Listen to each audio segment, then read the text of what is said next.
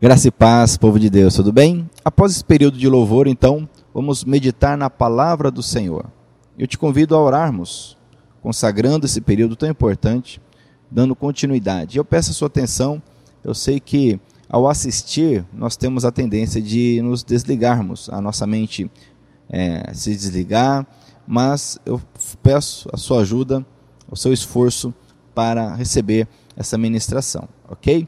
Oremos então, Pai querido, santo, maravilhoso Jesus, Tu és meu pastor, meu Senhor, e te agradeço por essa oportunidade de poder compartilhar mais uma vez a Tua palavra, a Tua mensagem com os, os irmãos, e peço que a Tua sabedoria, o Teu poder e a Tua verdade nos direcione, nos capacite, de tal forma, Pai, que seja feita a Tua vontade, que venha o Teu reino, que se cumpra em nós o Teu propósito, que o Senhor nos fortaleça nesses dias difíceis, nos dando sabedoria, temor, ousadia e fé. Eu oro, ó Pai, pedindo que o teu consolo venha sobre cada pessoa que está assistindo, a tua força, a tua alegria, o teu sustento, em nome de Jesus. Amém? Glória a Deus. Eu quero então compartilhar, como você percebeu, eu estou aqui no templo é, gravando essa mensagem e ela, o templo está vazio por conta desse período difícil que estamos passando. Hoje nós completamos um ano aqui em Nova Andradina, de onde falo, da data em que pela primeira vez nós tivemos os cultos suspensos por conta da pandemia.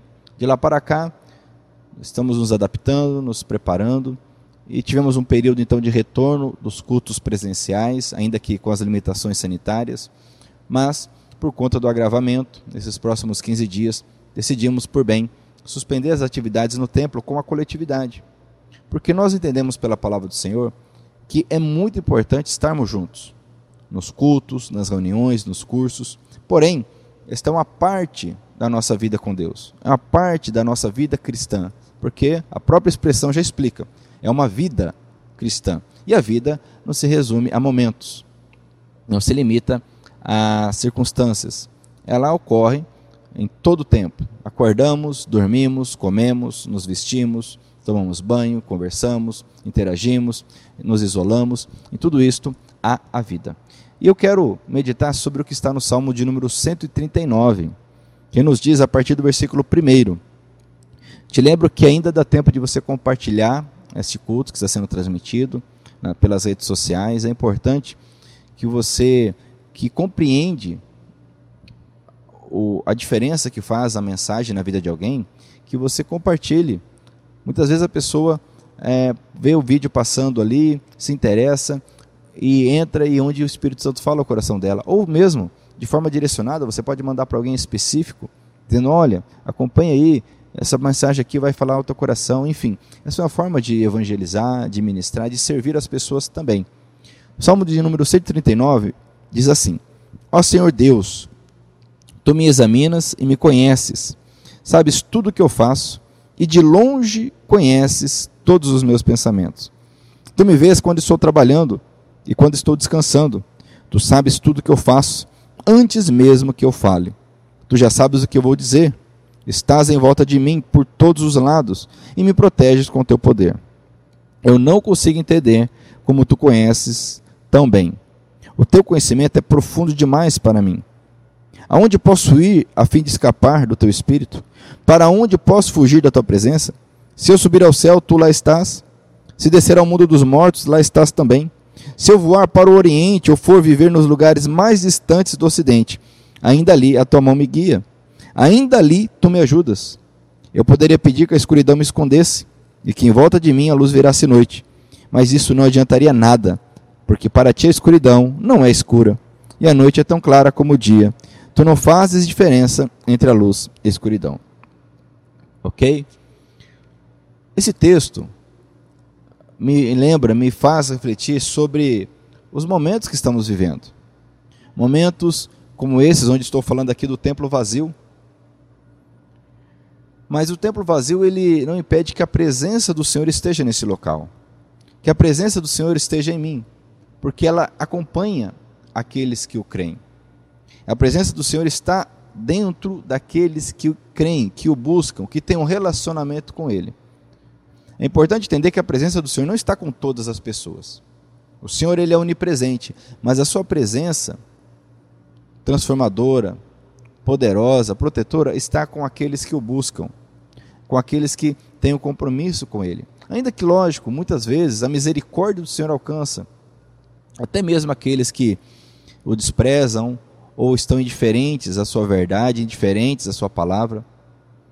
Mas não podemos contar com, apenas com a misericórdia quando nós temos o acesso à comunhão, à paz, à alegria que o Senhor tem para nós. E como o salmista diz aqui, Senhor, para onde eu irei? Para onde me esconderei da tua presença?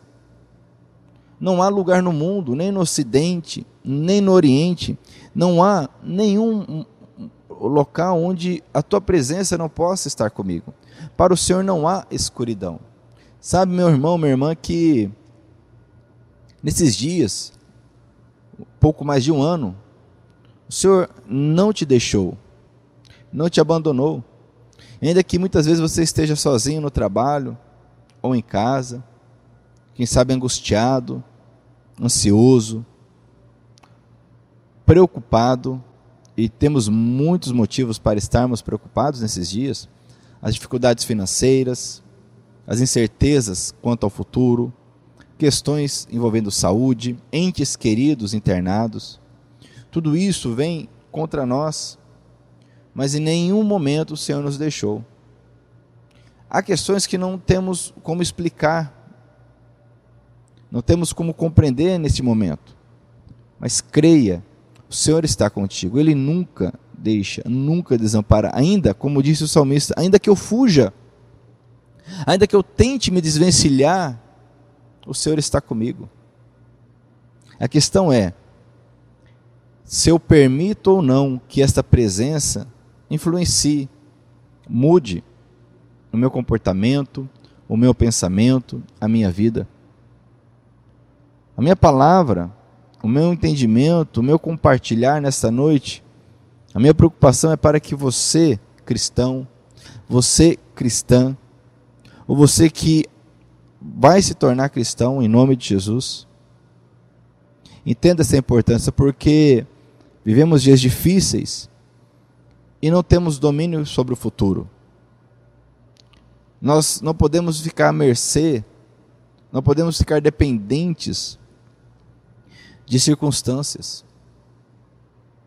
Nunca pensei em estar no templo vazio, como estou fazendo agora, compartilhando uma mensagem pela internet. Mas pode ser que amanhã, quem sabe, eu não tenha acesso à internet, você não tenha acesso. Mas a presença do Senhor ainda estará contigo. A presença do Senhor ainda se fará real se você clamar, se você pedir, se você estiver preparado. Tive a oportunidade de, de pregar dias atrás sobre a importância de termos a nossa fé preparada, não para quando formos precisar dela, mas desde já. Porque quando surgiu o dia mal, a dificuldade, então nós estaremos fortalecidos, preparados. Muito se tem falado, por exemplo, nesse período de pandemia, de medicamentos, de tratamentos que, a, apesar de não evitar a, a, a Covid, mas preparam o sistema imunológico, fortalecem para, se eventualmente houver um contágio, o corpo suportar. Na, na medicina temos essa incerteza, mas no contexto espiritual, é certo que se você buscar o Senhor, se você tiver a comunhão com Deus, se você tiver essa ciência, como diz o salmista, não adiantaria nada, porque para ti a escuridão não é escura, e a noite é tão clara como o dia. O Senhor não faz diferença entre a luz e a escuridão. Entenda isto. Para o Senhor, não há escuridão. Não há dificuldade. Não há nada difícil para Deus. Se você entende isso e se apega ao Senhor, conforme está no provérbio de número 3, confie no Senhor de todo o seu entendimento e não se apoie na sua sabedoria. De todo o teu coração e não se apoie no seu entendimento. Se você fizer isto, o seu sistema imunológico espiritual, a sua força espiritual estará capacitada para enfrentar o dia mal, pois ele vem para todos. E você não olhará para trás, você não desistirá, você não deixará de seguir a palavra do Senhor. É importante porque o salmista completa esse salmo no versículo de número 23 dizendo: Ó Deus, examina-me e conhece o meu coração. Prova-me e conhece os meus pensamentos. Vê se há em mim algum pecado e guia-me pelo caminho eterno. Nessa comunhão, nesse relacionamento com o Senhor, eu preciso permitir que Ele me examine, que Ele me mostre as falhas, os erros, o que tem gerado ansiedade, o que tem gerado medo, o que tem, o que tem gerado dúvida. Ele diz: examina-me e conhece o meu coração. Veja se há em mim algum problema, algum erro, algum pecado. Permita que o Senhor te corrija. Não há impedimento para que o Senhor fale ao teu coração se você permitir. Pois, como nós lemos, você pode estar nas alturas, nas profundezas, pode estar escondido em algum local, que o Senhor estará contigo. O Senhor estará presente. Permita que o Senhor te corrija. O provérbio de número 3 também nos diz que o Senhor ama, o Senhor corrige, o Senhor disciplina aos que ama. O Senhor disciplina aqueles que Ele ama, assim como um pai disciplina e corrige os seus filhos, com amor, com sabedoria, na medida certa e no tempo correto. Muitos estão já há meses esperando passar essa situação, para então tomar alguma atitude para então se desvencilhar de alguma circunstância. Meus irmãos, não podemos aguardar dessa forma, isso está errado. Como eu já disse, estamos há mais de um ano nessa situação. Se adapte, cresça, permita o fortalecimento. É uma situação desagradável, incômoda, mas em Deus não há com que se preocupar. Trago alguns exemplos. Por exemplo, José, do Egito, ficou preso num poço, foi jogado no poço pelos seus irmãos. Depois permaneceu preso um bom tempo, de forma injusta. Sozinho, ainda que com outros presos, mas sozinho em sua situação. Único da sua etnia, em um país estrangeiro, língua diferente, de forma injusta preso. Podemos trazer outro exemplo, Daniel, lançado na cova dos leões, porque decidiu servir a Deus e não às pessoas. Servir a Deus e não aos homens. Servir a Deus e não à idolatria. Mas na cova, no escuro, porque essa cova não era iluminada, é uma cova, é um buraco. No escuro, naquela cova, durante a noite cercado de leões, sem poder enxergar se o leão estava perto, se estava próximo. Ele permaneceu. E o Senhor o protegeu. Podemos falar de Paulo, o apóstolo, quantas vezes preso, quantas vezes em uma cela escura, úmida, impedido de fazer o que ele tanto amava, que era viajar, anunciar o evangelho, estar entre as pessoas, um homem de cultura ampla, que tinha fácil acesso em várias situações, limitado, preso, mas nunca esmoreceu, nunca deixou de crer no Senhor. Pelo contrário, as suas cartas foram escritas, muitas delas nesse período tão difícil. Tanto José, quanto Daniel, quanto Paulo, nunca estiveram de fato sozinhos. Talvez, ao olhar ao redor, como você pode olhar aqui, não havia mais ninguém, nenhuma pessoa humana junto deles. Mas a pessoa do Espírito Santo, glória a Deus por isso, a pessoa do Pai, a pessoa do Filho estava, eles estavam com esses homens de Deus. Em momentos de tensão, em momentos de dificuldade, são exemplos, poderíamos trazer tantos outros. Quem sabe você nesses últimos meses esteve assim. Ao olhar ao redor, ninguém poderia te ajudar, te capacitar, mas o Senhor pode. O Senhor, ele vai até na escuridão, até no mais profundo abismo, até na maior das alturas. Ele está presente para te fortalecer e te capacitar. E na segunda parte dessa mensagem, eu quero compartilhar um texto, inclusive escrito pelo apóstolo Paulo, que está lá na carta, na primeira carta que ele escreveu aos Tessalonicenses. Paulo recebeu da parte do Espírito Santo uma compreensão acerca dos últimos tempos. Ele nos explica nesse capítulo 5 o seguinte: Irmãos, vocês não precisam que eu lhes escreva a respeito de quando e como essas coisas vão acontecer. Pois vocês sabem muito bem que o dia do Senhor virá como um ladrão na calada da noite. E ele começa agora a discorrer sobre a vinda do Senhor. Aquela igreja já sabia disso. Alguns que estão ouvindo essa mensagem já ouviram essa, essa verdade. Outros já ouviram, mas esqueceram. Outros ouviram e não creram. E outros nunca nem ouviram sobre a vinda do Senhor. Muitos duvidam, dizendo: Ah, mas isso, essa conversa eu ouço há muito tempo. Essa conversa aí, meu avô já falava disso aí. Mas o próprio apóstolo Pedro escreve justamente sobre isso, dizendo: Olha, eles zombam e duvidam, dizendo: Dia muito isso é comentado, dia muito isso é pregoado e nunca aconteceu. Saiba que quando o Senhor Jesus veio pela primeira vez e caminhou entre nós, para morrer em nosso lugar na cruz, muitos não compreenderam o que estava acontecendo. E um dos motivos é porque, apesar de tantas profecias e anúncios de que o Salvador viria, muitos se esqueceram, muitos se distraíram. Agora, olhe ao redor, pense comigo. Você acredita que estamos vivendo em tempos ditos normais? Nós conhecemos a expressão que foi criada nesse período, o novo normal. Na verdade, não é normal. É novo, mas não é normal. Não é normal você ter que andar com máscaras, não poder abraçar seus entes queridos. Isso não é normal. O que é de normal nisto? Não é normal não podemos nos reunir, assar uma carne juntos, fazer uma festa de aniversário. Eu tenho um filho pequeno, vai completar três anos. Não houve festa de aniversário aos dois anos. E agora nos próximos dias ele fará três anos, também não haverá festa.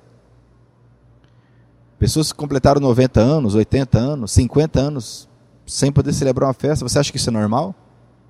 Não está nada de normal. Então, essa expressão novo normal deve ser bem compreendida, é algo novo, mas não é normal. E não há o que se fazer, porque são circunstâncias que são além das nossas forças. Mas Paulo nos alerta acerca dos últimos dias. Estamos vendo dias diferentes na história da humanidade. E ele diz: O dia do Senhor virá como um ladrão na calada da noite. Quando as pessoas começarem a dizer, tudo está calmo e seguro. Então é que de repente a destruição cairá sobre elas. As pessoas não poderão escapar, pois será como uma mulher que está saindo ou sentindo as dores de parto.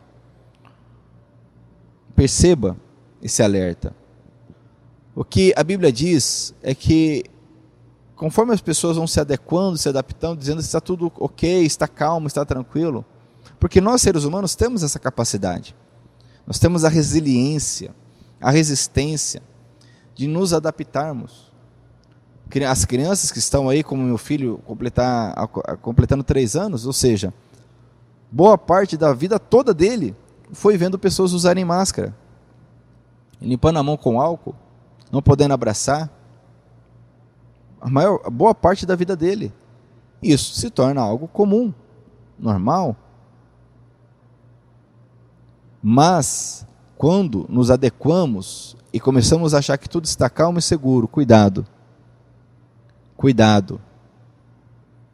A vinda do Senhor ela é certa e virá nos exatos termos. Essa comparação é tremenda, como um ladrão Ninguém sabe o dia que ele vem, mas é certo que ele virá. Ele garantiu. E ele diz que passarão o vai passar o mundo, tudo vai passar, mas as palavras do Senhor não passarão. Os céus passarão, mas a palavra do Senhor não passará. Não cairá um Y, um tio, um I, uma vírgula da palavra do Senhor. Nada cairá. E Paulo continua dizendo: Todos vocês são da luz e do dia. Acabamos de ler lá nos Salmos que para Deus não há escuridão. Se o Senhor habita em ti, você é da luz, você é do dia. Por isso, não vamos ficar dormindo como os outros, mas vamos estar acordados e em nosso perfeito juízo. Os que dormem, dormem de noite. Os que bebem, é de noite que ficam bêbados. Mas nós que somos do dia, preste atenção nessa mensagem, meu irmão, minha irmã. Nós que somos do dia, você é da luz, o Espírito Santo traz a luz. Não aceite nada menos que isto. Não aceite nada menos do que ter a luz em sua vida. No Senhor não há treva alguma, a palavra diz. Nas trevas nós caímos, tropeçamos, dormimos. Ele diz aqui: nós que somos do dia devemos estar em nosso perfeito juízo. Nós devemos usar a fé e o amor como couraça, e a nossa esperança de salvação como capacete. Fé e amor como couraça. Fé de que o Senhor está cuidando de ti. Isso serve como uma armadura contra os ataques. Fé te protege contra a angústia, a depressão, a ansiedade. A fé em Deus como uma couraça. E também o amor. O amor nesses dias onde pessoas estão estressadas, irritadas, pessoas estão gritando, xingando, nas redes sociais, com ferocidade estão se manifestando por este ou por aquele, por essa posição, ou por aquela. A fé e o amor são couraça dos que creem em Deus. Ou seja, é uma armadura contra as setas, as flechas. E diz aqui ainda: e a nossa esperança como capacete da salvação. Coisa linda, coisa tremenda. Capacete fala de proteção vital.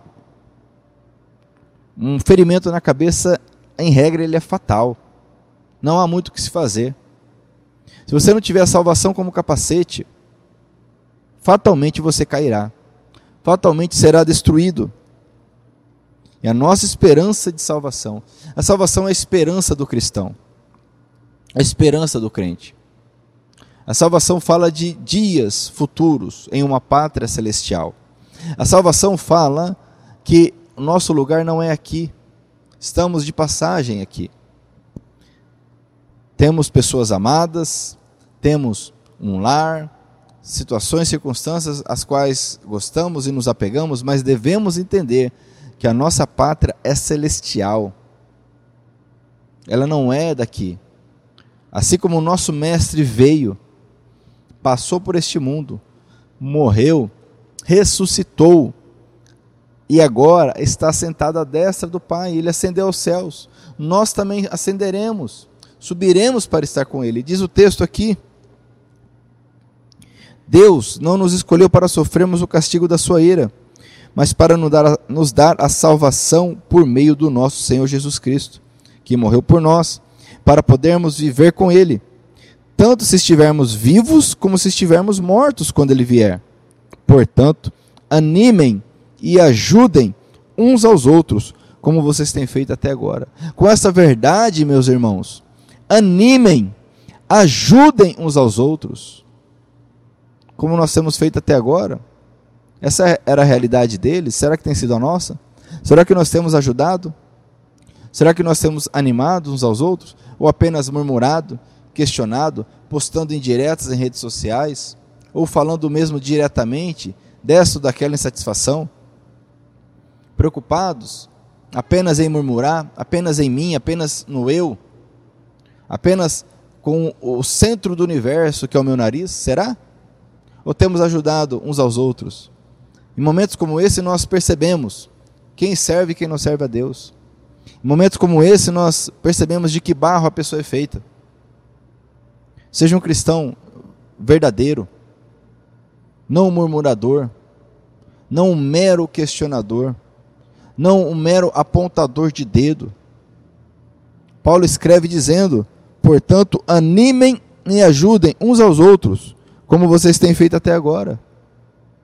O Senhor, em breve, nós estaremos diante do Senhor. Mas dia ou menos dia isso vai acontecer. E esse é o anseio do verdadeiro cristão. O verdadeiro cristão não teme a morte, não teme estar com o Senhor, pelo contrário, a aguarda. Ama a vida. Mas por entender que a vida verdadeira, ela vai além do que nós estamos vendo, ouvindo, cheirando, sentindo, ele aguarda estar diante do seu Senhor, do seu Salvador. O próprio Senhor Jesus nos diz: Eu vou para junto do Pai e prepararei moradas para vós. Há um lugar preparado para nós. Sirvam uns aos outros, precisamos servir. E ele começa a explicar, versículo 16: E sejam sempre alegres, orem sempre e sejam agradecidos a Deus em todas as ocasiões. Isso é o que Deus quer de vocês por estarem unidos com Cristo Jesus. Eu vou terminar com isto. Esses conselhos de Paulo. Esteja sempre alegre. Ore sempre. Você pode pensar, mas é difícil? Eu te digo que não é difícil. Na verdade, é impossível. Se nós não estivermos com o Espírito Santo, é impossível estar alegre o tempo todo. É impossível orar sempre. Daí a necessidade da presença que o salmista cita e nos explica que está conosco independente de circunstâncias, independente de situações. Eu te, te digo, olha ao fundo, não há ninguém aqui, a não ser a presença do Senhor, que eu creio é real. É assim como essa presença está com você aí na sua casa, no seu trabalho, onde você está ouvindo essa mensagem. Basta você crer e clamar e pedir. Ser, ser humilde e falar: Senhor, eu preciso de ti. Eu preciso da tua salvação. Eu preciso do teu perdão para os meus pecados. Eu preciso do teu milagre. Ele diz: estejam sempre alegres, orem sempre. E o versículo 18 diz: e sejam agradecidos Sejam agradecidos a Deus em todas as ocasiões. Isso é o que Deus quer de vocês. Olha, olha, amados, que tremendo. Há uma expectativa da parte de Deus. Às vezes alguém pergunta: o que, que Deus quer de mim? Senhor, o que, que o Senhor quer de mim? Já fez essa pergunta? O que, que Deus quer de mim? Aqui diz: sejam agradecidos a Deus em todas as ocasiões. Isso é o que Deus quer de vocês por estarem unidos com Cristo Jesus. Se formos agradecidos, estamos demonstrando que cremos que Deus está cuidando. Estamos demonstrando que Deus está no comando. Estamos demonstrando que cremos que Deus é bom e essa bondade é para mim, é para você. Por último, diz o versículo 19: Não atrapalhem a ação do Espírito Santo. Olha que coisa tremenda. Saiba que é possível sim atrapalhar a ação do Espírito Santo. O Espírito Santo é onipotente, onipresente, onisciente. Ele pode estar conosco em qualquer local, em qualquer situação, mas nós podemos atrapalhar a ação dele, conforme Paulo nos alerta: não atrapalhem. Não atrapalhe a ação do Espírito Santo. Como que eu posso atrapalhar? Murmurando, duvidando, não investindo tempo ao ler a palavra. Às vezes o Espírito Santo tem algo para me dizer hoje. É para hoje. Mas eu, na correria, eu deixo de orar, deixo de ler a palavra, ter aqueles 10, 15 minutos ali de concentração no Senhor, e ele então é atrapalhado por mim.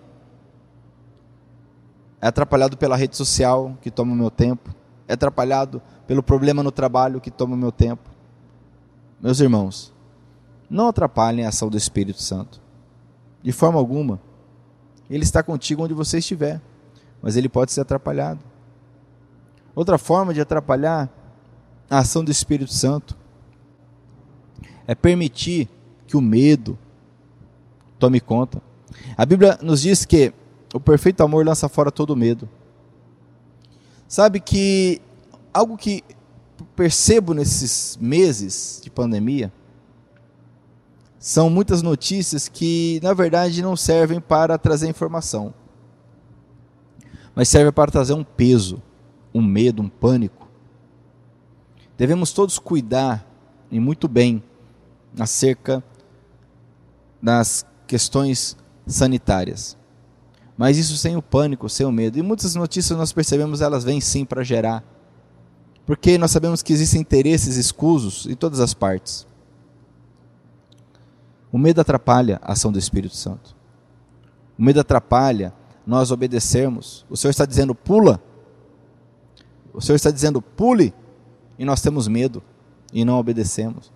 O Senhor está dizendo saia. O Senhor está dizendo fique. Eu não sei o que Ele está te orientando a fazer. Mas o medo impede, atrapalha a ação do Espírito Santo. Não faça isso. A, palavra do Senhor diz: Não temas, eu estou contigo.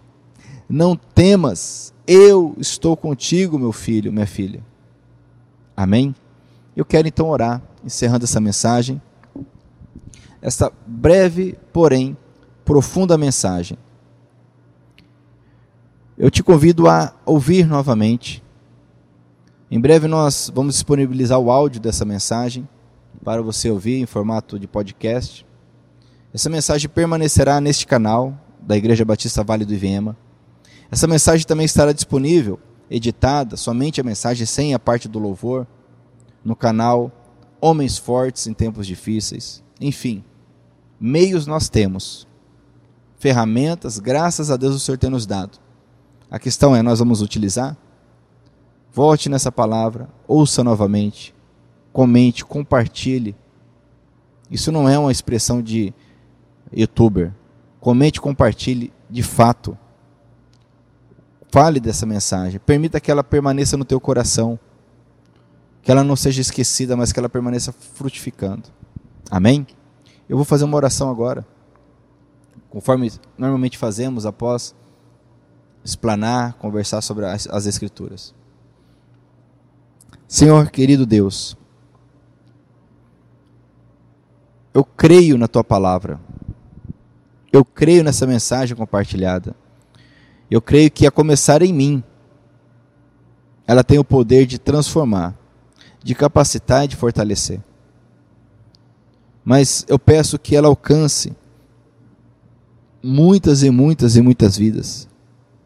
E cada vida alcançada, cada pessoa que foi agora ministrada por essa verdade, que sobre ela essa palavra permaneça, falando, frutificando, ministrando, que essa mensagem não seja esquecida, Senhor, de forma alguma.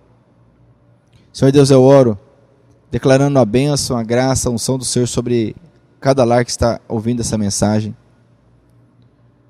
Que o Senhor nos capacite a passarmos pela tribulação, pelo vale da sombra da morte. Em nome de Jesus eu oro, nós oramos gratos a Ti. Meus irmãos, que o Senhor abençoe, em nome de Jesus. Amém?